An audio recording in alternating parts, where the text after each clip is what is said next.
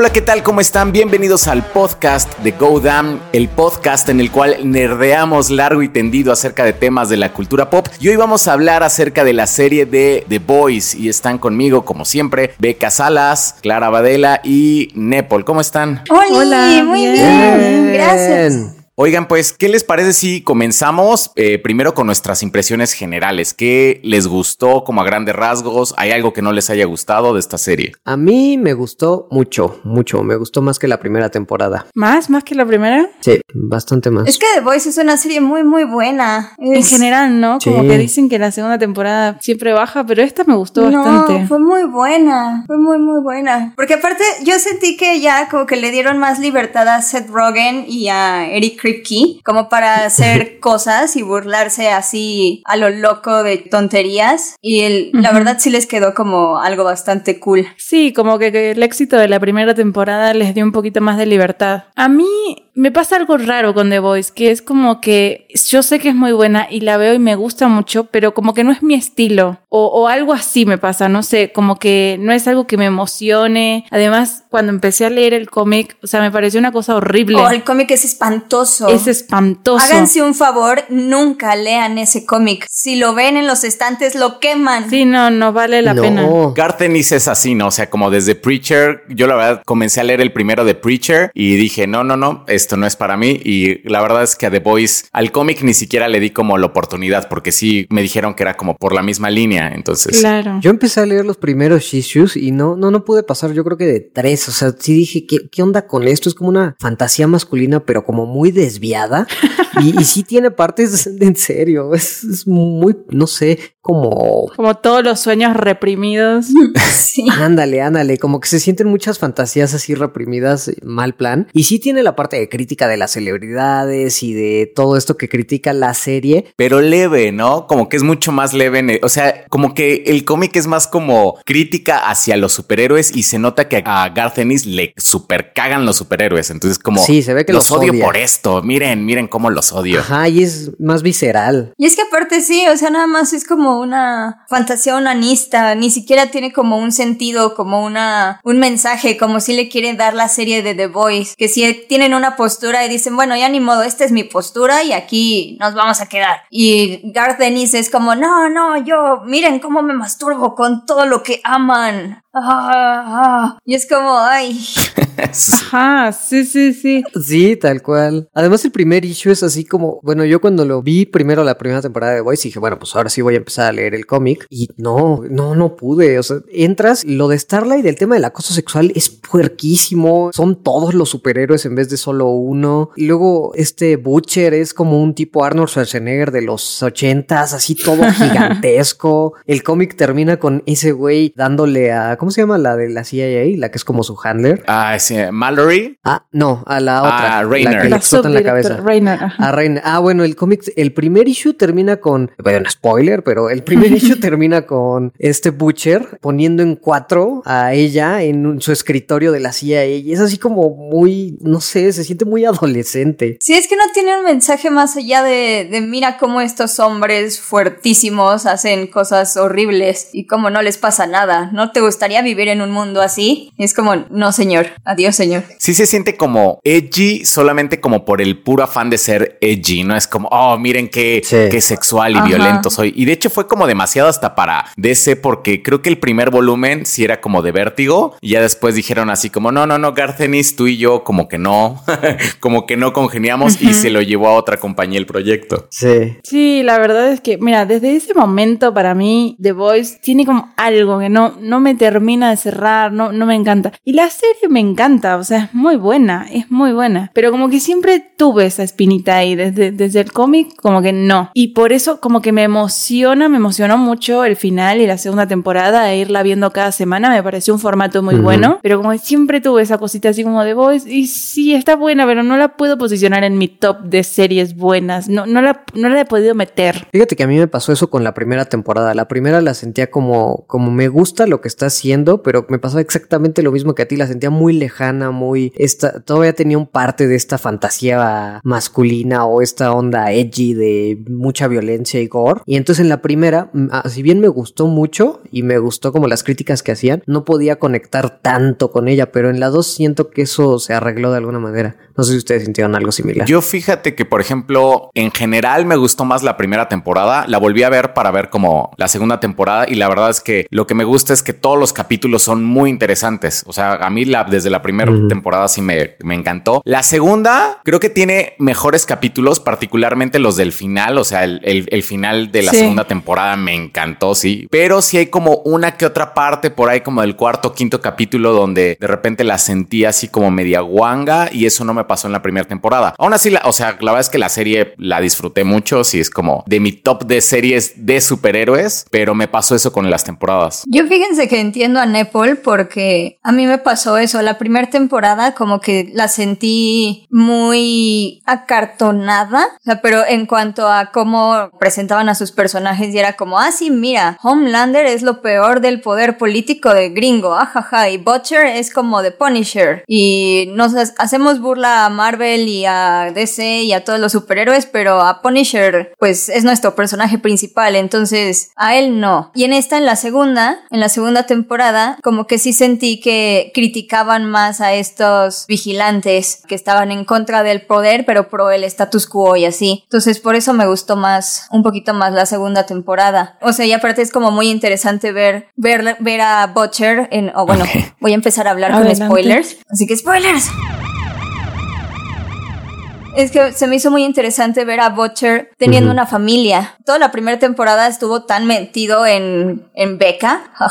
y estuvo, tan, estuvo tan metido con, con Becca que solo creíamos que era su única familia, que era lo único que él tenía así cercano, como Punisher. Y ahorita que ya lo vemos con su tía, que tiene un perrito, que su mamá vive, que su papá vive y que todavía le tiene como mucho rencor a su papá y su mamá sí está como también preocupada porque dice demonios y si tan solo me hubiera me hubiera involucrado más y hubiera evitado que tu papá te hiciera todo eso, tal vez no serías lo que eres ahora. Y es como, oh, Claro, creo que la segunda hace mucho más en matizar a sus personajes porque la primera es muy, bueno, para empezar sí es un poco de shock, ¿no? Yo entré a ver viendo The Voice sabiendo que era una, una sátira, una deconstrucción y que era de superhéroes en el mundo real, o sea, como que la premisa básica la sabía, pero como les digo no había leído el cómic, pero empiezas a ver y todos son detestables no hay un solo personaje que te pueda caer bien más que tal vez Huey o Frenchy. Ajá, exacto, es eso. Como que no, no te termina de caer bien nadie. Ajá, todos son deleznables y además la primera temporada es descubrir como todo lo malo de todos, ¿no? Este güey es un asesino, este güey es un acosador sexual, este güey también es un acosador sexual, este otro es un asesino. Este es un doble asesino y triple acosador sexual.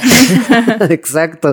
Entonces es como, uff, pues es como densa la primera vez que la ves y acá empieza como de construir un poquito más ya los personajes y ya se siente más personal. Por ejemplo, eso que dices de Butcher me gusta mucho porque en la 1 la verdad es que Butcher, o sea, no me encantaba. Es justamente este tipo malo, malo que quiere vengar a su esposa. Es el arquetipo del trope del bad boy que, que siempre tiene como una motivación muy básica y nada más es malo cool. Pero en la 2, pues todo este contexto que le dan y por ejemplo hasta Homelander te lo empiezan a empatizar un poco, como ves como mucho más sus inseguridades. Oh, sí, es que eso, eso a mí me pareció magnífico magnífico que sí, Homelander tiene una visión súper retorcida del mundo y es una persona, es un ser o terrible, pero dentro de esa visión tan extraña, lo que él quiere es darle a su hijo una infancia feliz. Y es como, oh Dios. Es que me parece que justo ese tema, el del hijo, es lo que hizo tan buena la... O sea, siento que toda la primera temporada está puesta para llegar a ese punto que es el final, que es, me pareció muy bueno, como, mira, tiene un hijo, la violó, la embarazó y y tuvo a su hijo y ahora tiene un súper y que toda la segunda temporada construyeran esta parte de Homelander a través del hijo me pareció magnífico. De hecho, por ejemplo, bueno, es que la primera temporada a mí me gustó porque realmente te presenta a los personajes, como dicen, no, no los analiza tan a fondo, pero yo me reí mucho en la primera temporada. la verdad es que me reí muchísimo y la volví a ver y me reía muchísimo y, y me la pasaba muy bien, pero sí es cierto, o sea, la segunda temporada fue la que realmente como nos dio dio como un vistazo como mucho más profundo a estos personajes, lo que dicen del hijo. Hay momentos en los que realmente sí se le ve a Homelander como un poquito de humanidad, aunque esté como a través de esta visión súper retorcida que tiene como de, del mundo, pero, o sea, sí se nota más que él desea ser querido, o sea, y eso como que le molesta mucho de sí mismo, pero, pero no lo puede evitar. Entonces está muy, muy padre de, de la segunda. Yo volví a ver la primera temporada ahora que terminé la segunda. Fíjate que termina o sea, me gustó mucho más viéndolo una segunda vez la primera temporada, pero justamente todo el arco de Homelander en los últimos capítulos que descubre que tiene un hijo y se da cuenta que no está solo en el mundo y que incluso le dice a Bogenban o el, científico ese que lo creó, que le dice, pero creí que era imposible que yo tuviera un hijo. O sea, realmente siempre estuvo, vivió toda su vida creyendo que él iba a ser único y iba a estar solo y que lo único que podía tener era la adoración de la gente y termina diciendo, fuck, tengo un hijo. Sangre de mi sangre. Ajá, sangre de sangre, descendencia. Y la 2 justamente trata eso muy padre porque, o sea, logran humanizarlo un poco más, que empatices pero sin redimirlo. O sea, creo que eso es algo muy padre y que es súper difícil de lograr. Que te hagan entender las motivaciones de un personaje malo, pero sin redimirlo y sin que sientas como, ay, si ahora amo a Homelander. Eso es muy difícil de lograr. Sí, porque es que es como muy específico, ¿no? O sea, tienes tu empatía como en un lugar muy específico, que es como con el niñito y su... y ya. Todo lo demás después, o sea, el otro 90% del tiempo es Homelander siendo una cosa horrible. sí. sí, porque el resto del tiempo está matando criminales de poca monta con su puño. Y... Exacto, que yo creo que por eso le metieron a Stormfront y por eso hacen como una dupla de superhéroes así súper chida. Sí. Porque Stormfront es, tiene como una visión política súper clara y obviamente el hecho de que sea nazi es como ya le atribuyeron como una visión así como de estos son los ideales de Homelander también, recuérdenlos. Y es como, oh, entonces ya no te deja empatizar con Homelander porque en el último episodio dicen como 50 veces nazi. Entonces es como, mm. pero fíjate que no lo sentí tanto así como, como esos son los ideales de Homelander. O sea, es como más bien, no me voy a oponer a lo tuyo, no, no me parece, o sea, tampoco soy un supremacista blanco, pero no me caes mal por serlo. Estoy de acuerdo si eso es lo que te gusta. O sea, porque de hecho pone como cara, ¿no? Cuando le está contando al niño, o sea, es que nos, nos quieren matar por nuestro color de piel y no sé qué, y Homelander así como, ¿qué? Sí, o sea, yo también opino como, como Clara, o sea, como que sí los presentan como juntos, pero que sí te dicen que Homelander no tiene esos ideales nazis, porque hasta cuando Stormfront le dice así como, no, y ya nos vamos a poder olvidar de esta vida vacía de selfies y fans, él así como, wow, wow, wow, espera, así como, no, más selfies, no más fans, como, como, yo no quiero eso. Y, y, quién me va a adorar? Sí, no, eso, está como, como que es más como, como dice Clara, así como, pues bueno, si eso te hace feliz, pues realmente a mí como que me da igual. Pero como que sí, no le pareció tanto que se lo dijera a su hijo. Fue así como, ¿qué clase de tontería le está diciendo como a mi hijo? Así como que puso cara como que se le hizo absurdo lo del genocidio blanco. Sí, sobre todo por su color de piel, porque, o sea, a él le vale el color de piel. Lo que él siente es que ellos dos son superiores. O sea, son casi dioses. Entonces, me vas a adorar porque soy un casi dios y me da igual si sos blanco, negro, chino o lo que sea, mientras me adores. por ejemplo, también como que lo muestran con el equipo, ¿no? O sea, no a él le da igual si A-Train es negro o si tuviera que tener a alguien, a una mujer en su equipo mientras sean poderosos y eficientes. Como que Homelander en vez de racista es como supremacista Homelander. Y supremacista sub, porque además es cualquiera que no tenga poderes es muy inferior y desprecia a los humanos sin poderes, pero además incluso dentro de la gente con poderes se entiende que desprecia a los menos poderosos. O sea, lo que hace con el Daredevil chinito es un poco que, ah. o sea, no puedo tolerar que vayamos a tener a alguien débil, alguien roto en el equipo. O sea, como que esa es la ideología más bien de Homelander, ¿no? O sea, realmente el tema de la raza y del sexo a él realmente no le importa en nada pero sí ves que está dispuesto a colgarse a cualquier ideología con tal de que no dejen de cantar Homelander, Homelander. O sea, porque hasta te ponen el sonidito, ¿no? Es que yo justo creo que te dicen que al final del día todo esto va junto con pegado. O sea, Homelander y Stormfront son como uno solo, porque en el episodio cuando llega Stormfront y está a punto de pelear con Kimiko y con, con The Boys, cuando dice como, oh por Dios, a ellos les gusta esto, ellos lo creen, ellos lo sienten, solo no les gusta la palabra palabra nazi. Entonces es como te dejan claro que a Homelander, como es un producto 100% americano, se creó la ideología completa de los estadounidenses y no le gusta la idea de genocidio o cositas así porque es muy nazi. Pero al final del día él cree y también es eso. Por eso también vemos como cuando van en el granero, bueno, cuando está Mother's Milk con esta Starlight y con Huey y que están cantando la de Billy Joel de I Didn't Start the Fire.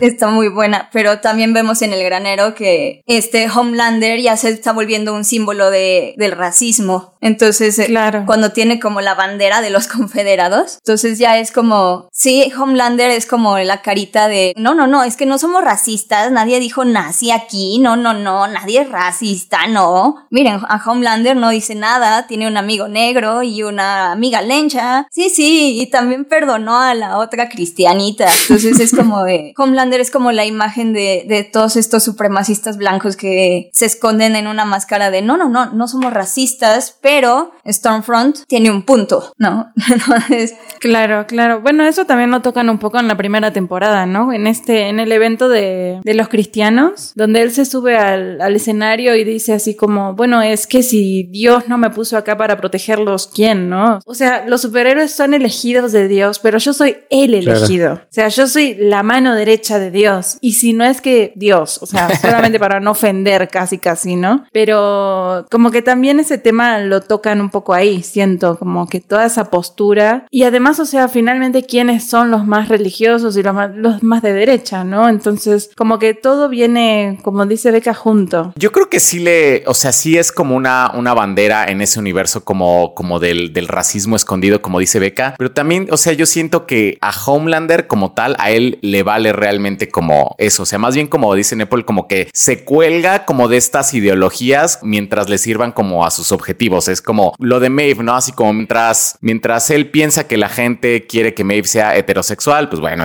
heterosexual, pero si a la gente le gusta que sea lesbiana, pues bueno, que sea lesbiana. Y como que no tiene como un conflicto con eso, más bien como que usa a las ideologías para conseguir como su meta principal, que es como adoración y Sí, y sí, y adoración realmente. Y más bien creo que lo que muestran muy bien es cómo la gente alrededor que se cuelga justamente de esta imagen del niño americano perfecto, usan la imagen del niño blanco para comunicar las propias ideologías de odio que tienen. Por ejemplo, en la primera se ve cómo usan la iglesia, que realmente la iglesia como que a Bot le importa justamente, bueno, además por el dinero que le puede dar y los pases de 15 mil dólares que cobran para ver a Ezequiel, este, la usan justamente como para hacer propaganda de que entren al ejército, para, o sea, la us- usan la iglesia para todos sus intereses y a la vez la gente dentro de la iglesia que tiene ciertas ideologías, pues aprovecha para promover cosas como la homofobia o la represión de la mujer, pero más bien es como que la gente que está usando a los supers para promover su ideología. Y creo que eso se muestra muy bien con Homelander. Acá pues le dan la vuelta completa porque una nazi directamente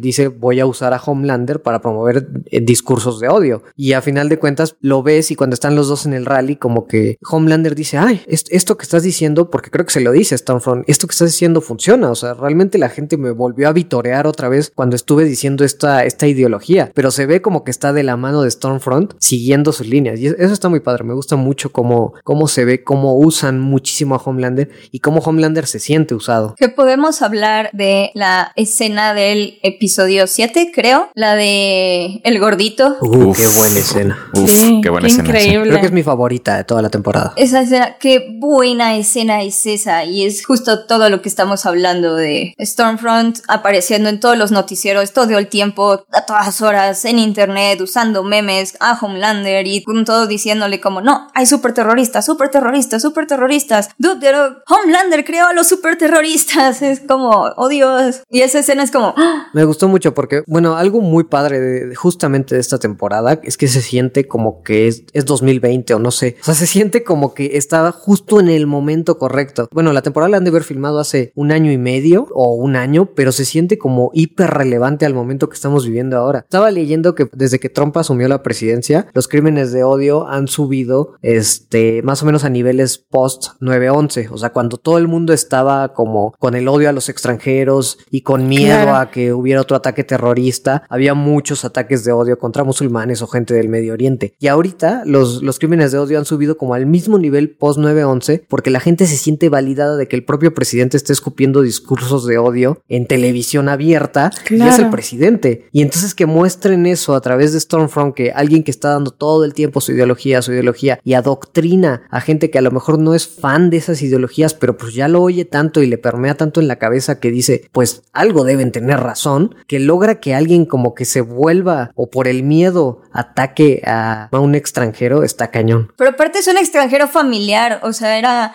era el dude que le servía todos los días en la tiendita a la que iba todos los días, o sea, Claro.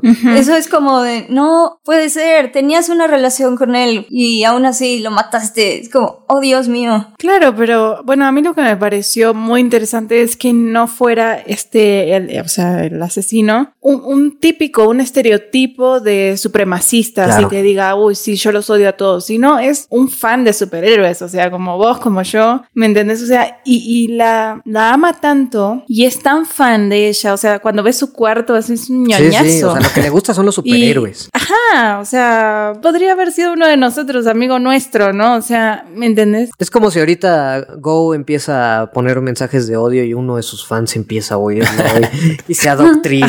Ajá, o sea, La escena está buenísima y, por ejemplo, me recuerda mucho al, al documental que salió de, de Bowling for Columbine, que este Oh, Michael sí. Moore dice justamente de que, a ver, ¿cuál es la diferencia entre Estados Unidos y los demás? Así, o sea, que hay como muchísimas balaceras y matanzas en escuelas con otros países y, y a la conclusión que llega, pues es que nosotros, o sea, los estadounidenses, vivimos bombardeados constantemente con estos mensajes de odio porque, pues, rifles, pues en Canadá también tienen acceso como a rifles. ¿no? Y allá no se mata, ¿no? Videojuegos, no, pues Japón, ¿no? Este, la música, pues Alemania escucha música como más, entre comillas, violenta. Y es como esta, este, conclusión a la que llega y eso está como muy, muy interesante. Otra cosa que me gustó mucho de esta escena es que cuando el, el chavito este se despierta, en su radio suena una parodia del, del conductor Alex Jones de allá de, de Estados Unidos, que es como famoso como por aplaudirle todo a Trump y por tener como teorías como de la conspiración así de que hay químicos en la en el agua que este que hacen a las ranas gays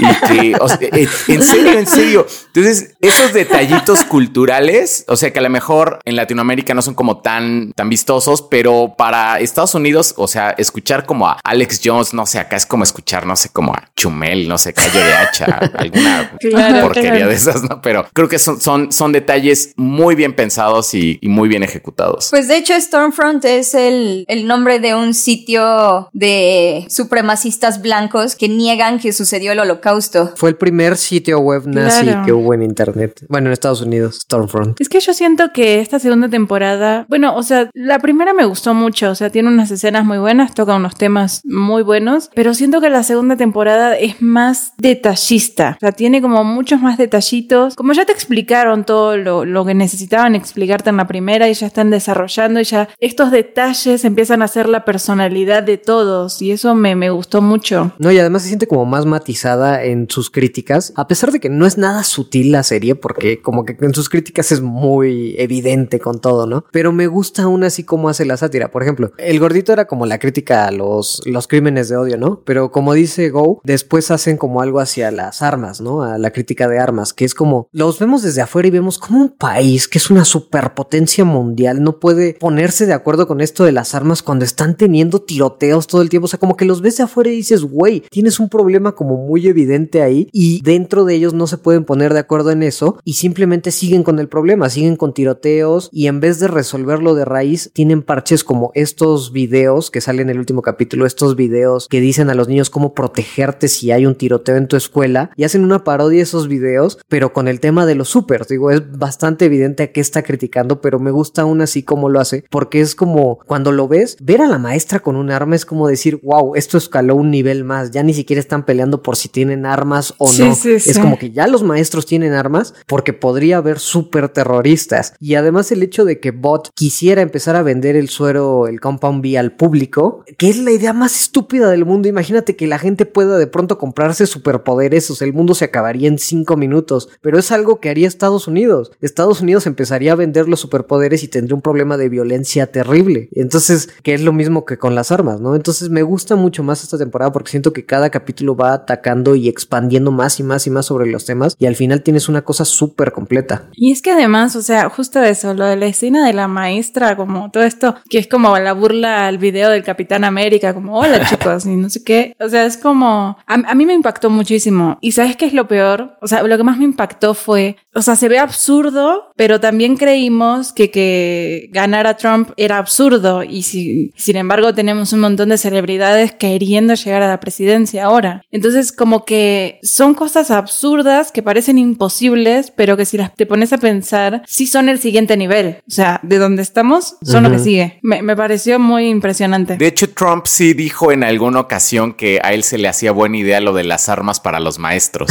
Sí. No me acuerdo si fue, o sea, si lo metió como ley o algo, pero sí dijo públicamente Sí. que él se le hacía una buena idea que los maestros tuvieran armas. Entonces, Por favor, Trump ha invitado abiertamente a sus seguidores a dispararle a uno que otro manifestante. De esos que entran a las tiendas, que es como Trump salió a decir como no es que yo les esté diciendo que usen la violencia, pero pues si se sienten amenazados, tal vez podríamos buscar ciertas vueltas a la ley para defenderlos. Y es como, ¿qué? ¿Qué? ¿Qué? ¿Cómo dices eso? Está cabrón. Pero, Claro, claro. pero es como, creo que The Boys sí es una serie muy ideológica. O sea, todo, hemos discutido un montón todas las posibles ideologías. Y algo que admiro mucho es que Eric Kripke y Seth Rogen y todos ellos tienen una ideología bien definida, que es como, estamos en contra de esto. Y no, no te vamos a matizar a Donald Trump, no te vamos a matizar a nada de cómo las corporaciones se están metiendo incluso en la política y cómo nos están manipulando a todos. No te vamos a, a matizar nada de esto, nada. Es como, esto es lo que nosotros creemos. Eso está bien padre porque ahorita creo que Donald Trump y todos ellos crecen desde la perspectiva de no, no, no, ¿qué es tan así? ¿Por qué tienes que ser feminista? ¿Por qué tienes que ser de izquierda? ¿Por qué tienes que llamarte así? Yo estoy a favor de estas cosas, que es como tú, pero sin esas categorías, sin ser tan extremos. Y es como, ah, o sea, se siente bien que alguien tenga una opinión y diga, mira, la defiendo así. Sí. Pero no sé, como que también me parece un poco, un poquito tramposa, porque al final es una serie de Amazon. Y Amazon, ahorita Jeff Bezos tiene uno de los más grandes monopolios que se han dado ever en la historia. Y este hombre ha- no ha querido pagar ah, seguros a sus trabajadores a pesar de, de estar en riesgo de COVID. Y a pesar de que sus ganancias han crecido en un como 88%, que son como 200 mil millones de dólares y ya es como su fortuna podría pagar las deudas de varios países de África. Es como, hmm,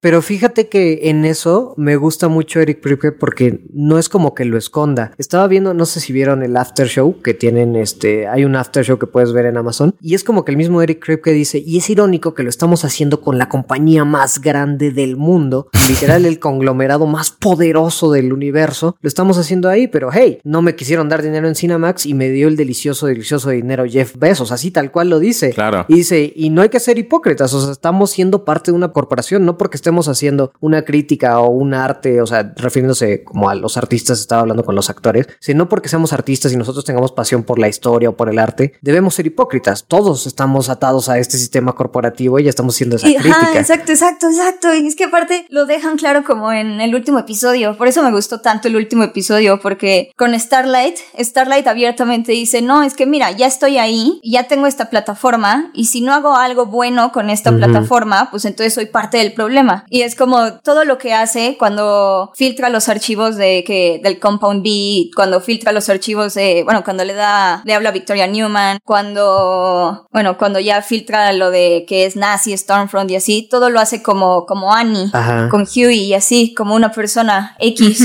Entonces es como que sí te dan a entender que es como, sí, mira, tenemos esta plataforma, lo menos que podemos hacer es tomar un partido y mostrarte como todas estas visiones y criticar lo que está mal y queremos hacerlo bien, bien, bien claro. Por eso me gustó muchísimo el plot twist del final, donde resulta que Victoria Newman era la que estaba explotando las cabezas de todos porque es como, oh, sí, o sea, te están diciendo como, mira, el sistema, el sistema es así, el sistema no va a cambiar, no hay mártires, Ajá. o sea, no hay, no hay sentido en los mártires de Butcher ni de Mother's Milk ni nada. O sea, lo que puedes hacer es tratar de vivir lo mejor que puedas. Porque el sistema es este. Mm. Y aquí está Homelander. Ajá, y los va a corromper a todos. Y aquí está Homelander dando una historia así de heroísmo y de, ah, no, sí, Starlight no era la traidora, era Stormfront la nazi, y ah, bla, bla. Y es como, oh, por Dios, qué buena serie es. Sí. Oigan, y Stan Edgar, ¿qué tal este les pareció? Hablando de Es todo genial. este plot twist, de este titiritero que mueve como todo desde, desde atrás atrás. A mí me gustó mucho, más por ejemplo su, su escena con Homelander. O sea, así es como, güey, qué feo le habló a Homelander, ¿no? Así como, qué huevos están Edgar.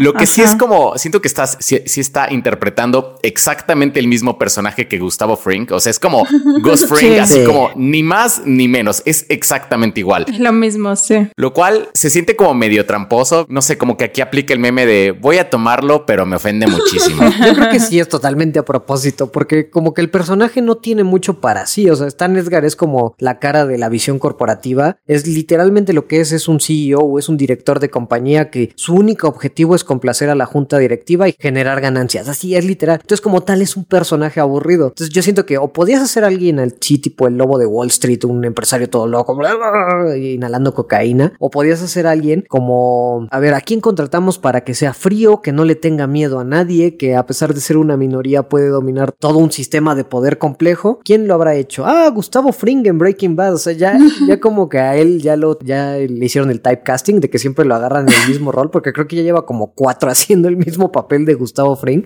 Entonces sí creo que es a propósito. Por lo mismo que digo que la serie no es sutil, entonces es como pongámoslo para que ya la gente va a saber exactamente qué clase de hijo de puta es Stan Edgar si contratamos a este güey. claro, con el mínimo esfuerzo ya te das una idea. Pero sí estoy de acuerdo, esa escena con Homelander a mí me, me gustó mucho porque además, o sea, lo ves, le, toca las fibras a, a, Homelander, o sea, lo, lo vuelve loco. Y ponértele al tipo más poderoso del mundo, o sea, a ver niño llorón, tú no eres ni siquiera lo más importante para mí, realmente me estás quitando el tiempo, te tolero. Es como de ver a Homelander así todo calladito y sacado de dónde está de güey. Es que es genial verlo como de, no, tú no eres el ser más poderoso del mundo, tú eres un juguete. Entiéndelo. No, y que le dijo algo real, no es que, o sea, como no, no, no, es que a ver, Bot no, o sea, no es una compañía de superhéroes. Bot es una compañía farmacéutica. Sí. Eso también me, me gusta, o sea, que si lo dejara como tan en claro y que Homelander, o sea, como que lo pienses como Ah, no, pues sí es cierto, o sea, porque... claro, claro. Pero siento que de alguna manera te preparan para lo que va a ser la tercera, porque ya dijeron que tienen otros superhéroes, este, que los van a traer y que son aún peores y que, o sea, como que te viene preparando así como Homelander, vos no sos nada, solo sos la carita bonita del momento, lo que necesitamos en este momento y cuando no te necesitemos te vas a ir porque tenemos más. Y eso está muy padre porque que pongan como el Compound B que realmente como su mayor activo es poder producir superhéroes on demand, o sea, cuando ellos quieran pueden producir superhéroes y ya tienen superhéroes literalmente de más de 100 años. Tienen a Stormfront, que cuando la necesitó Stan Edgar la volvió a sacar al aire. Y la tercera temporada vamos a tener a Soldier Boy, este, que ya dijo Eric Pricke que dicen, si creen que Stormfront estuvo cabrona, pues espérense a Soldier Boy. Porque Soldier Boy es más Homelander de lo que jamás podrá ser Homelander. Y este... Y aparte ya dijeron que Stormfront no está muerta. No, pues es que se queda en modo Anakin. Sí, no, no está. Nada más le pones un traje, que respire. y ya. y ya. Yo creo que igual iban a ocupar como lo del cómic de que hay superhéroes o bueno, eh, personas con superpoderes que no mueren del todo, sino que se quedan como en un estado como zombie. Yo creo que lo van a o sea, porque de repente sí. hay como, o sea, hay veces que la serie sí quiere como imitar algunas cosas del cómic y creo que en esas escenas es donde menos me gusta realmente. Por ejemplo, la última escena de Homelander de la segunda temporada, sí fue así como, como que había cerrado tan bien Homelander y de repente lo ves como masturbándose en el edificio. Como que siento que es la serie como intentando ser como el cómic, ¿no? Pero lo que estaba viendo es que esa escena la quiso meter el Creeper desde la primera temporada, pero Amazon le dijo, no, no, no puedes meter esa escena, no puedes. Y como que ya aquí ya dijo, bueno, ya, ya puedes, ya tuviste una buena primera temporada, úsala. De hecho, a esa, a esa noticia le dieron un buen de marketing después del éxito de la primera, que era como, ¿sabías que el showrunner quería que esta escena de Homelander, pero Amazon no lo dejó? Y ya que vieron que todo el mundo sí aceptó, ya esta fue como la sorpresa, pero sí fue como un fanserviceote. Sí, pero sin duda tiene lo que dice Go, que de pronto quiere como usar esos elementos medio grotescones. De hecho, en el after show decía que uno de sus arrepentimientos es que cuando está Homelander con el doppelganger, el que cambia de forma, y que está como a punto de hacerle un blowjob al Homelander a Homelander, como que se quedó con ganas de que sí hubiera hecho eso. Entonces sí, sí, como que tiene esa parte ahí, Eric Kripke de pronto de querer meter eso. ¿Y qué les pareció? Pareció el papel de Starlight? A mí me gustó mucho. A mí, por ejemplo, en la primera temporada me pasaba que no me gustaba tanto. O sea, me parecía como esta niña tonta, inocente, que tiene buenas intenciones, pero no está entendiendo nada. Y me gustó mucho desde el primer capítulo verla así como ya bien puesta en su papel, así como soy una estrella, me tengo que arreglar, tengo que estar siempre bonita, tengo que sonreír todo el tiempo. No les creo nada a nadie, pero ya, ya entendí cómo funciona y cómo se juega este juego. Sí, ya la ves desde el principio en todos los junkets de prensa y en todos los spots, o sea, sonriendo, ya, ya ni se queja, pues ya nada más pone la cara y sabe lo que tiene que hacer, pero por detrás está sacando la historia del Compound B a la prensa, ¿no? Entonces, sí está mucho mejor Starlight en esta temporada, estoy de acuerdo. A mí por eso me encantó, porque creo que ella tiene como el arco mejor desarrollado, porque sí, no se tentaron el corazón de poner la escena del abuso sexual, no se tentaron el corazón de poner a ella como desilusionándose y de poniéndola como una estúpida, primero, y viendo cómo se le cae todo el mundo que creía que iba a tener por ser especial o por lanzar rayitos y poder ser como una superheroína, pero me gusta que no se tira a la depresión y se queda como, oh no, ni tampoco se pone como Sansa en Game of Thrones, es como, es que esto me define, es lo que he sido y es lo que me ha hecho fuerte, es como que no, no te define, sino que Starlight sí ha sido como, mmm, se ha caído, se ha levantado, ha sido una odiosa y luego ha sido cada vez como mejor hasta que entendió que como Annie usando esta plataforma enorme podía hacer más cosas, aunque no termina con la compañía ni nada, pues al menos sí les pone trabas y al menos sí saca verdades al mundo y el mundo cada vez sabe más. Eso está bien, bien chido, por eso me encanta. Y además le da el golpe más grande que ha recibido Bot en la historia, ¿no? Sacar a la luz del Compound B que de verdad los dejó estúpidos, así de, ¿ahora qué hacemos, no? O vendemos el Compound B al público, o, sea, ya sí, me gustó mucho eso que dices de que Starlight no sé, como que no se confunde ni tiene estos momentos de, ah, yo soy quien soy, ni se tiene que pintar el cabello y bajar, este, bajar unas escaleras dramáticamente, simplemente hace las cosas. Incluso como que al principio tenía como muchos temas con Huey, entendibles, digo, porque Huey le mintió toda la primera temporada, y es como que dicen, pues no voy a esperar a que Huey lo haga, y si no lo hace, pues yo voy a sacar la historia. Sí, honestamente Starlight me gustó mucho esta temporada. Y ya, y ya que entiende como el, que entiende como el rodeo de, de las celebridades, me da mucha risa como odia la, su canción, y su canción está en todos lados. y Huey trata de decirle como, oh no, oye, pero me, me gusta, me gustó mucho, haces lo que pueden hacer en American Idol, y ella está como, ya, cállate, la detesto, te odio. Eso es muy gracioso, me gusta esa actitud. Pero me gusta mucho ver cómo, por ejemplo, o sea, hace las cosas porque sabe lo que tiene que hacer, pero se ve que le duele. Por ejemplo, esta escena en la que está con, con su amigo del campamento cristiano y, y lo tiene que convencer y es como, ah, ¿cómo estás? Que no sé qué, necesito un favor. Lo hace, pero le duele tener que usar a una persona por, como la usaron a ella, ¿no? Pero bueno, es, es lo que se tiene que hacer. Pero como que también pierde la culpa, ¿no? Porque al final cuando tienen que matar a un tipo al que le roban el carro que dice, en otra época hubiera, me hubiera sentido mal por él, pero pues honestamente es ahora alguien más que se metió en mi camino. Pero, o sea, lo dice así, pero realmente sí ves que le pesó. Pero cuando ponen la balanza eh, mi novio o un desconocido, ajá, o sea... Eso justamente le causa conflicto. Bueno, y también lo que está padre es cómo va viendo ella la entrada de Stormfront como la nueva mujer, la que en un principio parece como la empoderada, la que está haciendo como cosas de feminismo, pero sí, o sea, si te vas dando cuenta en retrospectiva todo lo que es Stormfront y como la retórica que manejaba, una escena que me hace pensar mucho es cuando le dijo, si alguien te pone su pene en tu cara, tú se lo muerdes. O sea, y en un principio como que te lo venden como si fuera un momento de empoderamiento femenino, pero al final de cuentas es culpar a la víctima. Es como, tú tuviste chance de defenderte, pero al final de cuentas tú te dejaste. Y entonces vas viendo como esa, esa manera en como que te van vendiendo Stormfront, pero ella mismo, Annie, se va dando cuenta que quiero ser confianzuda y poderosa como ella, pero sé que hay algo mal ahí, algo mal tiene Stormfront. Y conforme vas desarrollando a la villana, creo que está increíble. A mí, la verdad, Stormfront creo que fue de mis cosas favoritas de esta temporada. Oh, sí. Porque es una gran sí, Igual fue muy bueno. O sea, por ejemplo, de, de, Stormfront estaba leyendo que Kripke la metió precisamente porque quería como introducir como a un personaje que representara como de qué manera ya como estas ideologías de odio están avanzando, que ya no es como los, los viejitos los que te dicen, no, pues que somos supremacistas blancos, sino ya son personajes jóvenes, ¿no? Carismáticos, ¿no? Que tiene como hasta, hasta su corte de cabello así cool y le sabe bien como a los memes y a las redes sociales. Y a través de este personaje tan carismático, bueno, como pues tan, o sea, que entiende como, como al, a, la, pues, a, a la juventud, a pesar de que tiene más de 100 años, y ya te metieron como una ideología que a lo mejor ni te habías dado cuenta. Sí. Eso estuvo buenísimo. Por eso es genial verla al principio desde como la perspectiva de Homelander, que Homelander la ve como una niña progre de esas que salen en Instagram, así a quejarse Claro. de que ya las cosas, de que las cosas no les gustan y que les dan ansiedad. O sea, a mí, a mí sí se me hizo, es que a mí por eso sí se me hizo un gran plot twist, porque yo creí que, que iba a ser así y de repente empiezas como a ver que empieza a decir como hay un problema de inmigrantes ilegales aquí y es- pueden ser súper terroristas y es como wow, wow, what, ¿qué? Sí, para mí también fue un gran plot. Claro, que- es que, es que es muy gradual y eso es lo que está Sí. bueno, es gradual, o sea, de repente te das cuenta, lo que dice Nepal, parece que va a ser una chica súper fuerte y empoderada y de repente, bueno, sí, es como para las cámaras, pero es medio maldita y de repente te das cuenta que no es solo maldita, sino también tiene como un odio hacia la gente de color y de repente te das cuenta que no es solo la gente de color, o sea, es nazi. Claro. O sea,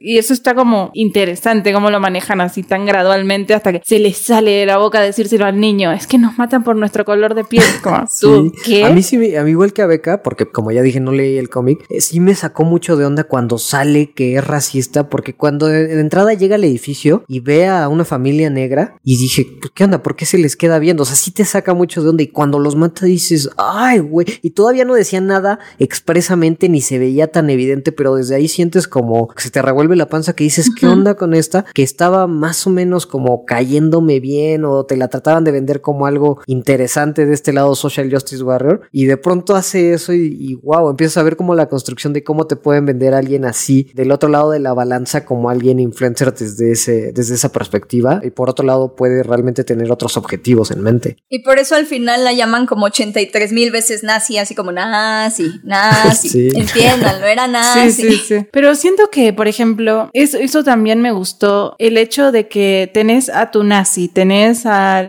Homelander, digamos. supremacista ¿no? Blanco. Como, ajá, el supremacista blanco, el señor América, ok.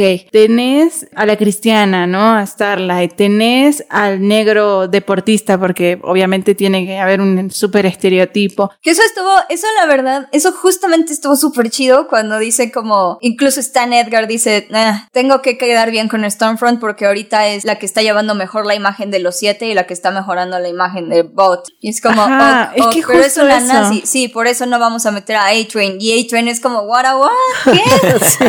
Ajá, ajá. Y que al final es como de, ay, era nazi, se descubrió que era nazi, chin, Bot ahora tiene que tener una gran política anti-nazi, así que A-Train, entrale al ruedo. Y él, sí, qué bien. Y dejan al pobrecito de Es The que, Deep. Es como, Es que justo es eso, ¿no? O sea, el hecho de que tenga a los siete le da la chance de decir, mira, cubrimos todos estos frentes. Y en mi equipo, una nazi y una lesbiana se pueden llevar bien, ustedes también. Así que tranquilos, esto se puede, ¿no? Cuando en realidad, o sea, obviamente son cosas totalmente incompatibles, pero como que te lo venden como que somos una hermandad y, y acá todas las ideologías caben y todas las ideologías están bien y entonces cada quien, ¿no? más bien es como, te están diciendo que es como la, mira, estas ideologías para nosotros es como, sí, son intercambiables como estampas. Claro, lo que exacto. Haga, lo que te haga venir aquí a consumir una hamburguesa, ¿sabes qué? Adelante. De hecho, hasta, hasta Stan Edgar, o sea que él es, eh, bueno, no sé cuál es su, su, su ascendencia. O sea, porque Stan Edgar no es afrodescendiente, creo que es como latino o algo. Es como latino, ¿no? Ajá. Sí, es como latino. Pero, o sea, está interesante que él sabe que va a tener un problema con Stormfront y, y se lo dice a Butcher, así como sí, o sea, yo sé que Stormfront también tiene un problema conmigo y seguramente yo voy a tener un problema con ella, pero la tengo que tener. Entonces, esto me gustó mucho como del personaje de Stan Edgar, de que tiene que balancear como todas las cosas y a final de cuentas sí hace lo que le funciona mejor a la compañía. Sí, aunque sea alguien que lo odia por su color de piel. Y de hecho eso que, que dices y lo que dice Clara es muy interesante cómo Bot tiene todo este abanico de, de distintas ideologías para vender. O sea que ya,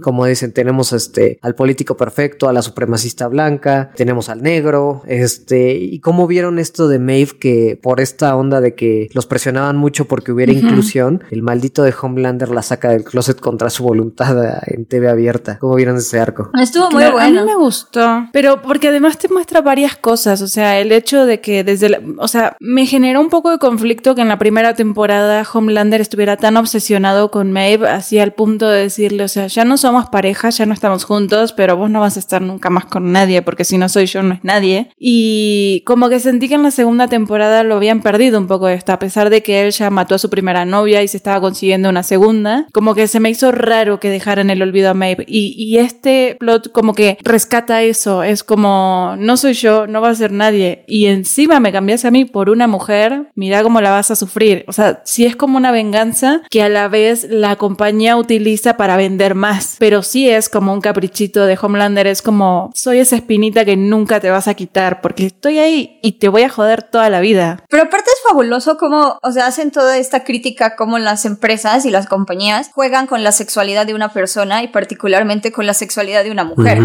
Porque históricamente, y hay varios estudios en los que se dice que el cuerpo de la mujer ha sido objetivizado en la más media, en el cine, en las series, en los comerciales, tal. Entonces es como bastante punzante que de repente pongan a Queen Maeve y que le estén diciendo como, sí, mira, es que ahora vas a ser el símbolo de la representación y porque eres una gran lesbiana, gran lesbiana, poderosa lesbiana. Así, oye, pero no, soy bisexual. No, no, no, no, no. No, no, no, no. Los bisexuales no venden. Ajá, ajá. Ya hicimos un test de audiencia y eso no les gusta, les gusta más que te digan lesbiana. Y tú, tú, tu pareja tiene que vestirse como hombre y es como, y Elena se queda como, ¿qué es eso? O sea, hasta Elena dice, eso es demasiado masculino para mí. Y es como, sí, pero es que hicimos un test de audiencia y resulta que una pareja de lesbianas femeninas como que no cuadra muy bien. Y es como, ya déjenla en paz. Sí, y sí. luego en la, en, el, en la burla que hicieron de los Avengers, que por cierto tenemos que hablar de eso porque es fabulosa. es súper buena. Que llega y dice como, oh no, Ruby, Ruby, soy como tú, soy gay. O sea, lo hacen ver tan falso. Y que se Y van es a como, besar. oh Dios, no nada más juegan con la sexualidad de una persona, sino que de verdad es tan, tan, tan cínico como tratan de lucrar con las ideas, con los sentimientos de, de gente que está buscando representación y es como maldita sea. Y por eso es tan bueno también ver cuando está calentándole esta beca al pequeño hijito de Homelander, la lasaña, que tiene la cara de Maeve y está atrás una bandera. LGBT. O sea, es que todo ese tipo de detalles creo que hace que sea fabulosa la crítica, porque es como súper real, súper personal, súper punzante, pero al mismo tiempo es como nada sutil, Sí. como muy en tu cara. Ajá. Y que además fuera sobre un personaje que, o sea, ya estaba entregado al sistema. O sea, la verdad es que Maeve era así como, mira, o sea, yo también en algún momento quise ser buena. Yo sí me rompí todos los huesos de mi cuerpo tratando de salvar a la gente. Y mira, mira cómo me han pagado. O sea, la verdad es que ella hace lo que le digan que haga. Y la verdad, y en un momento lo dice, la verdad es que ellos pagan nuestra, nuestros sueldos. Entonces, pues estoy entregada, hago, hago lo que tenga que hacer. Pero creo que justo eso hace que el final, que es, supongo que esa es la crítica que te refieres, Beca, del el momento Girls Get It Done en, en la pelea, eso justo hace que al final tenga sentido todo, porque de pronto te encuentras en el final con cuatro mujeres, bueno, falta Kimiko, que no hemos hablado casi nada de ella, pero te encuentras con cuatro mujeres peleando, pero todas tuvieron un arco narrativo para llegar ahí, o sea, Maeve tuvo todo... eh, Claro, todo tiene mucho sentido. Es buenísima esa escena. Sí, es excelente. Es que a mí me encanta porque en el episodio 2, 3, hacen justamente una burla a la escena de, de Avengers de Endgame, de, pero podrás hacerlo tú sola, no te preocupes, no estás sola, y es tan, tan, tarán, y eso, ah, no. Y aquí, o sea, pero le hacen una broma, le hacen una broma a eso, porque justo están filmando una escena donde se juntan las tres, Stormfront, Starlight y Queen Maeve, y Stormfront dice algo como, girls, get it done.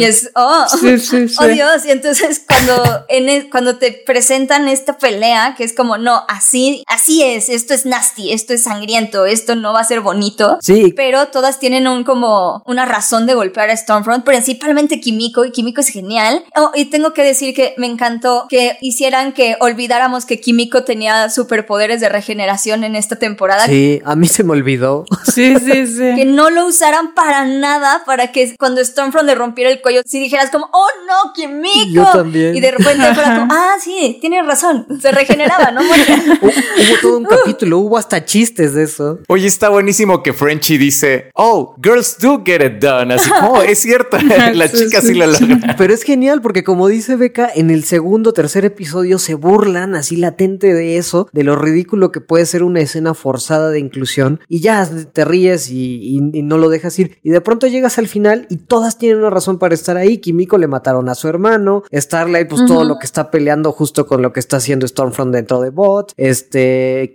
Queen May. Y aparte Queen Maeve es como, ya volví a creer y sí voy a hacer lo correcto. Claro. Y es como, sí. Y que decide salir del yugo de Homelander y sabe que para eso primero tiene que destruir Stormfront y después tiene que ir contra Homelander. Y, o sea, y de pronto te encuentras y dices, sí es cierto, o sea, toda la temporada venía a esta pelea de aquí y sin que te dieras cuenta. Y es que además, o sea, era lo único que tenía sentido, porque los hombres se quedaron atrás con un, ¿qué era? Un lanzallamas, una cosa Con sus así. pistolitas, Era como, así como- y eso, ajá, ¿y eso qué? O sea, los matan en dos segundos, y no son ellas quién. Y además el tonto de Frenchy dice que su arma no serviría contra ella, ¿no? Entonces Stormfront se queda así. Claro. A mí lo que me encantó es que todos dicen que hay personas que dicen, no, es que es igual porque nada más es una escena de mujeres peleando, ella es igual de Nah, hipócrita y tal. Y es como, no, es que no entienden. O sea, en Avengers Endgame todo, todo el peso narrativo, la historia, los verdaderos personajes que movían todo el plot eran Steve y Tony y Ujú. Y eso estaba bien, o sea, es- está cool, no hay nada de malo en eso. Pero por eso se siente tan disonante el momento de Girl Power, porque realmente ellas no tienen velo en el entierro, al menos de- en términos como de, de drama o de, de que Sí, empatía o de, que- de que vayan a de verdad tener como el- en el corazón de la historia. Es nada más para que vean, miren, miren, Capitana Marvel es muy fuerte, es muy fuerte. Podrá ser la nueva líder del equipo, miren, miren, miren, miren. Y además entiendo que esa escena como que se grabó después, o sea, no era como, o se grabó o se planeó después. Y se siente, Ajá. se siente totalmente insertada la de Endgame, me habló. Se siente totalmente insertada porque de pronto le dice, ¿y cómo lo vas a hacer? Oh, she's got help. Y llegan todas las mujeres que estaban dispersas en un campo de batalla gigantesco. De pronto todas las mujeres están ahí, hasta Gamora, que es la Gamora de cinco años antes y no conoce a nadie de ellos. O sea, Ahí estaba. Me Ajá. dijeron que las mujeres se ponían aquí. Aunque también fue como demasiado, ¿no? O sea, porque era como una escena de fanservice, como hay muchísimas escenas de fanservice en todas las películas de superhéroes en las cuales hay una toma que no debería de estar ahí. O sea, desde, desde el hecho de que la rata salve, eh, salve a Ant-Man y eso deriva en... o sea, Ajá, como... sí. Se me hace como también como demasiada queja por una escena que obviamente es fanservice cuando hay muchísimas otras escenas de fanservice de las que pues nadie se queja. Ajá, Ajá. Y, y en cambio aquí en The Voice tenemos que, por ejemplo, siempre que va a haber como una escena de macho power, una mujer los interrumpe con una solución muchísimo más fácil. como Black Noir está a punto de, de pelear con The Butcher, llega la tía y la tía le dice, no, ya, vete, solo vete, ya deja las cosas en paz, ya destruiste mi casa, y ya, se va Butcher. Cuando Black Noir está a punto de tener como su, como la pelea con Starlight, ya Queen Maeve es como, "Ay, eres alérgico a las almendras, toma, ya muérete, tiene una muerte patetiquísima, o sea, patetiquísima. y luego cuando está Homelander y Butcher a punto de pelear, es como, "Ay, ya, mira, tengo este video, y a ti Homelander lo único que te importa es ser aclamado, así que si haces algo, me vale que me destruyas, ya, yo pongo esto. Y lo tienen y es como, oh Dios, o sea, si hacen cosas importantes, si les ponen como intereses importantes, si hay una razón de ser, todas ellas las entendemos, no son nada más como sidekicks bonitas, así como, sí, girl power. Hubiera sido como forzado si de pronto llegara alguien como, no sé, Madeline Stidwell y también pateara a Stormfront, o sea, que juntaran a mujeres que no tuvieran nada que ver, pero aquí todo iba construido a hacer esto y la verdad está súper bien que hayan logrado eso. Oye, lo de Queen Maeve cuando le enseñó el video a, Homelander, eso me encantó porque como que da entrada como, a un arco nuevo. O sea, cuando dice, oye, pues mira, voy a, voy a mostrar eso. Y Homelander dice, no, pues es que si lo muestras voy a quemar a todos y voy a matar a todos. Y ahí como que sí te hace pensar, o sea, si hay una manera en la que Bot pueda controlar a Homelander, porque hace rato hablamos de que tenían otros superhéroes y todo, pero hasta donde hemos visto Homelander es como el superhéroe más poderoso. Entonces, si algo sucede de que la gente finalmente descubre que, que Homelander es un reverendo hijo de puta, ¿qué es lo que lo detendría? Entendí cuando se reunió Butcher con Edgar, que le dijo, yo sé por qué quieres cuidar tanto a este niño, porque esta es tu respuesta ante si Homelander se vuelve loco. O sea, entendí como que el niño sería como la única arma posible como para derrotar matar a Homelander. Al menos eso. Pero lo- yo lo entendí más como chantaje, así como, A oye, mejor- mira, tengo a tu hijo. No, no, no sé si los poderes. A lo mejor sí puede ser. Por eso se lo decidió dar a la CIA, porque sabía que con él tal vez Bot tendría más oportunidad de quitárselo. Sí, eso, es- eso lo, fue lo que yo entendí. Ojalá como que en la 3 podamos ver que Bot tiene como una respuesta armamentística contra Homelander o algo. Van a introducir a, bueno, ya habíamos hablado de Soldier Boy, que no sabe, o sea, es como parodia del Capitán América. En teoría debería ser mucho menos poderoso que, que Homelander, pero a lo mejor lo hacen igual. O sea, digo, Stormfront estaba más o menos al nivel de Homelander. Le faltaba un poco la inmunidad. Sí, sí, era muy pero poderosa. Estaba más o menos al nivel. Tal vez también hay que ver qué va a pasar con lo de los experimentos que están haciendo, de que están inyectándolo a, la, a adultos, porque por lo que entiendo, los poderes que te dan son random. No sabes exactamente qué habilidades te van a tener, solo sabes que vas a tener alguna habilidad, y por eso algunas son incómodas e inútiles, como la del niñito del sexto sentido en la primera temporada. Que ha- hablando de poderes tontos eh, y de los temas feministas, literal tienes una mujer venciendo a alguien con un pene gigantesco. Sí. Pero entonces tal vez están haciendo como pruebas para ver qué tan poderosos pueden salir, si alguno es más poderoso que Homelander o tal. También el spin-off de los G-Men, que ya dijeron que va a ser como estos adolescentes que eh, van a estar en una escuela dedicada a, a entrenarlos con superpoderes y que luego los van a escoger como si fueran de un equipo de básquetbol o de fútbol americano, de que ya están prefabricados y los escogen cada año. A lo mejor ahí, de ahí sale. Tal vez también por ahí hagan, hagan crossovers y sea como, oh, mira, aquí este es más poderoso que Homelander o algo. Bueno, lo que sí tienen es a esta, la pelona que se escapó del manicomio, que ella también podía explotar gente. De hecho, Ah, sí, la que tiene como telequinesis, Ajá, ¿no? y Ajá. literal explota gente y sí creo que dijeron que de ella no hemos visto el último, Eric que ya dijo que se va a poner intensa y bueno, también tienes literalmente a Victoria Newman que puede explotar cabezas, yo creo que sí podría explotar la cabeza de Homelander porque es una cuestión como de interior, ¿no? Además, qué poder tan específico ese de poder explotar Sí. cabezas, explotar cabezas. Ajá, es como raro. salvo que sea algo así como Storm, digo Storm, este, Susie Storm en Los Cuatro Fantásticos que como que puede crear campos de fuerza dentro de alguien y lo puede explotar, pero si no es como muy raro ese poder. ¿Quién sabe? Está como raro ese poder, pero sí, eh, a, a lo mejor es, eh, además es llamativo a mí, por ejemplo, ese final de capítulo en el que están en la corte y a todo el mundo le empieza a explotar la cabeza, me, me gustó mucho. Y todos así como Homelander, Stormfront, todos hacer viendo nada. así Y se como, preocupó, bueno, así como, ah, Ajá. ok. Oye, eso del spin-off que decías se ve bastante bien porque además va a ser como parodia de los X-Men y entiendo que como que el profesor que el profesor X es como un hijo de su madre y es pedófilo, o sea, se mete con las alumnas. O sea, va a estar densa esa también. Una parodia de los X-Men de este estilo va a estar pesada. Sí, sí, la verdad yo, yo tengo mucho hype por esa.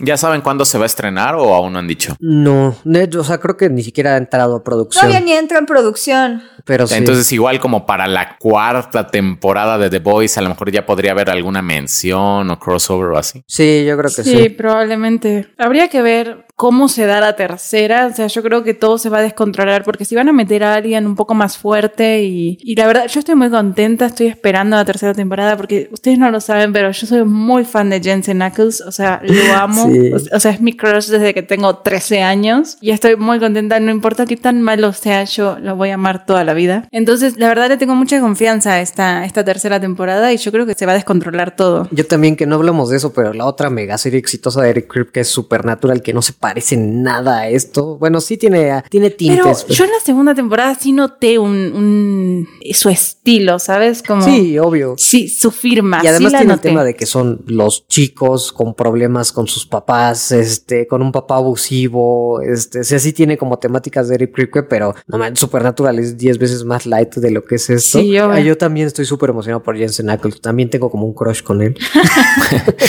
Yo nunca vi Supernatural. ¿Sí la recomiendan o...? Solo las primeras cinco. Las primeras cinco que temporadas. son las que hizo Eric Kripke. Ya de ahí se va así terriblemente al demonio. Ajá, después te puedes saltar hasta la 10 y creo que la 11 estaba muy buena, pero ya no la terminé de ver. Hay un crossover con Scooby-Doo, ¿no? Aparte, creo. Sí, es que luego empezaron a experimentar con formatos en algunos episodios y algunos tienen, la verdad, algunos están muy, muy buenos. Y hay uno que justo juegan con formatos de televisión y es ese, y es, está muy chido. Ese es muy bueno, de hecho. Sí. Pero sí es como como muy Monster of the Week, entonces... Sí, eso sí, tiene Ah, todo ya. el tema 2000ero, o sea, sí, salió como al mismo tiempo de Smallville, hay capítulos lentos, hay Ah, ya. capítulos buenos, pero es, es una temporada aburridos, de ajá. 24 capítulos de 45 minutos con anuncios, o sea, que está pensada para que haya anuncios en el medio. Es otro formato, pero las primeras cinco, el arco que construye Eric Kripke con los dos tipos es muy bueno. Es muy, muy bueno. Ya después, las del final son las que empezaron a experimentar más, porque ya se habían estancado como de las 6 a las 10 más o menos, es-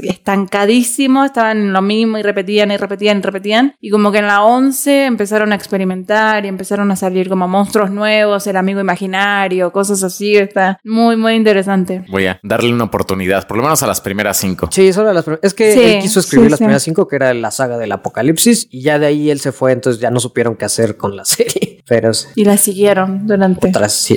tres temporadas más casi. Pero sí, yo creo que algo que es súper cool de The Voice es que, o sea, acabamos de abordar diferentes tipos de conversaciones, diferentes tipos de críticas y todas son súper diferentes y distintas entre sí. Y nos clavamos tantísimo que todos hicimos un montón de videos al respecto, ¿verdad? Sí, todos aquí estuvimos. Sí, así O es. sea, ¿cuántos videos entre, así como entre nosotros hicimos acerca de The Voice? A ver, tú. O sea, Dam, A ver, fueron tres de Dam, dos míos. dos tuyos, cinco, y el mío, Cinco. seis. Seis. Seis. Y este podcast, Siete. siete. O sea, son siete productos de The Voice en poquito tiempo. O sea, la serie está tan interesante que le sacamos siete productos cuando a una película, por ejemplo, así como de superhéroes random, no le sacamos tanto, la verdad. No, pero es que es justo eso, es tan rica en personajes y en ah, justo lo que decíamos, la diversidad, o sea, no solo se lo venden a la gente de este universo, sino nos lo vendieron a nosotros. Y eso que no hablamos de, de Deep, pero ese giro, No, o sea, no. es muy tonto, pero a mí me encantó, ¿eh? Me rehuso a hablar de The Deep. la voz de Patton Oswald como la, la alucinación de The Deep de sus águilas. Esa escena es muy, muy buena. Y estaba oyendo Iris de The Go-Go Dolls. Eso. No, no, no, no. Qué buena escena. Sí, sí, sí. O sea, sí, nos lograron vender de todo a todos y la verdad Está es bien que chido, sí da sí. para mucho. Y la verdad es que siento que hasta Y nos podríamos faltó, seguir. Sí, nos, nos faltó. faltó. Ajá. Pero, Go, tú habías pensado en una manera de conjuntar todas estas visiones en un solo lugar. Sí, lo que pasa es que, o sea, fueron como tantos los productos que sacamos acerca de The Voice y aparte que todos tenían como un enfoque diferente, o sea, los, los siete productos tienen un enfoque diferente de la serie. Entonces lo que vamos a hacer es que vamos a hacer una lista de, de reproducción con los videos de los tres canales este, acerca del tema. Entonces, o sea, si quieren como la ultimate playlist para analizar a The Voice, así como para tomárselo así como la serie súper en serio y rascarle todo lo que hay que rascarle, vamos a hacer una lista de reproducción con estos siete productos para que ustedes los puedan pues ver y disfrutar, ¿no? Sí, vean ahí el conjunto, todo lo que hacemos entre todos en videos con los distintos estilos. Está bastante bueno. Y déjenos sus comentarios, porque, o sea, nos, nos ayuda mucho leerlos y saber qué les gustó, qué opinan, qué personaje les gustó más, si estamos de acuerdo con nosotros o no. Sí. Sí. ¿Le vamos a dar una calificación o a este no? No, está muy bonito así. Sí. Ay, tú nunca quieres dar calificaciones para que te haces. No.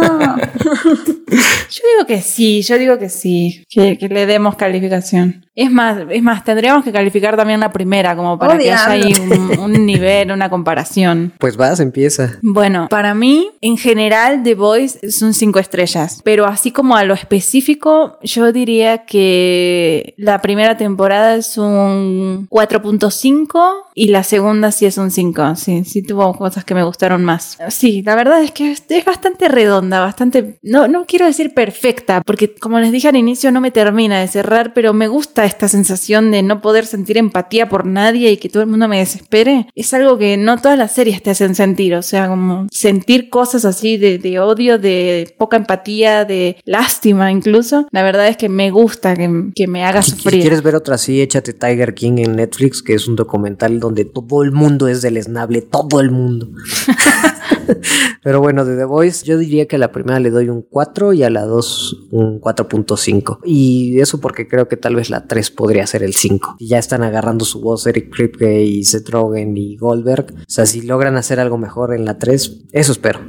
Yo a la serie, en bueno, me voy a ir más como con la serie, ¿no? Primera y segunda temporada, sí le voy a dar como un 5. O sea, realmente creo que es de las series relacionadas con superhéroes que más me han gustado. Creo que me divertí muchísimo viéndola. O sea, vi de nuevo la primera primera temporada y realmente es como raro que yo vea como de nuevo una temporada, pero la vi y me volví a reír muchísimo, me la pasé muy bien, entonces, y aparte tiene como todos estos análisis que uno le puede sacar, entonces, no, sí, yo sí le doy el 5. Claro, sí, sí. Yo creo que The Boys es una gran, gran serie y es una de las razones por las que no me gusta luego calificar como así. Y es que tiene muchísimas cosas y lo puedes ver desde diferentes puntos, pero tampoco, tampoco es como una serie perfecta. Le encontramos como bastantes detalles y, y también se vale como criticar que a veces no, no le salga tan bien, como las ciertas escenas de fanservice, que a veces sea un poquito tramposa o que de repente, no sé, todo vaya como demasiado rápido y no te dejen como sentir de verdad todo lo que está sucediendo o todo lo que están envueltos los personajes o cositas así. Pero yo creo, o sea, yo creo que eso ya es nitpicking porque al final del día es como una serie muy divertida con grandes personajes que a cada uno de los personajes puedes tener una discusión distinta de eso y la, la verdad es que me encanta. Así que sí, sí, es una gran, gran, gran, gran, gran, gran, gran, gran serie y espero que, que, siga siendo grande y que no, no dure 10 temporadas, 11 temporadas y que no se vaya Eric Kripke. Sí, eso es importante, que la sepan terminar y que si va a ir, y si se va Eric Kripke, que no la sigan como Supernatural. Exacto, que sí termine. Oigan, pues qué alegría que al fin pudimos hablar de alguien que nos encantó a todos y no que nada más medio nos gustó. Oye, sí, porque si no ya este iba a ser como conocido como el podcast en el que casi nada les gusta, ¿no? Sí. O les gusta, pero, eh, pero, pero, pero, no tanto, ¿no? Pero critican a Christopher Nolan dos horas. Ajá, todo tres estrellas, dos. No, bueno, acá, acá hay un cinco. Sí, sí, sin problema. Cuatro o cinco. Para que vean que cuando damos un cinco es porque realmente pensamos que merece un cinco. Claro, y le sacamos siete videos. o sea. Pues qué bueno, qué bueno.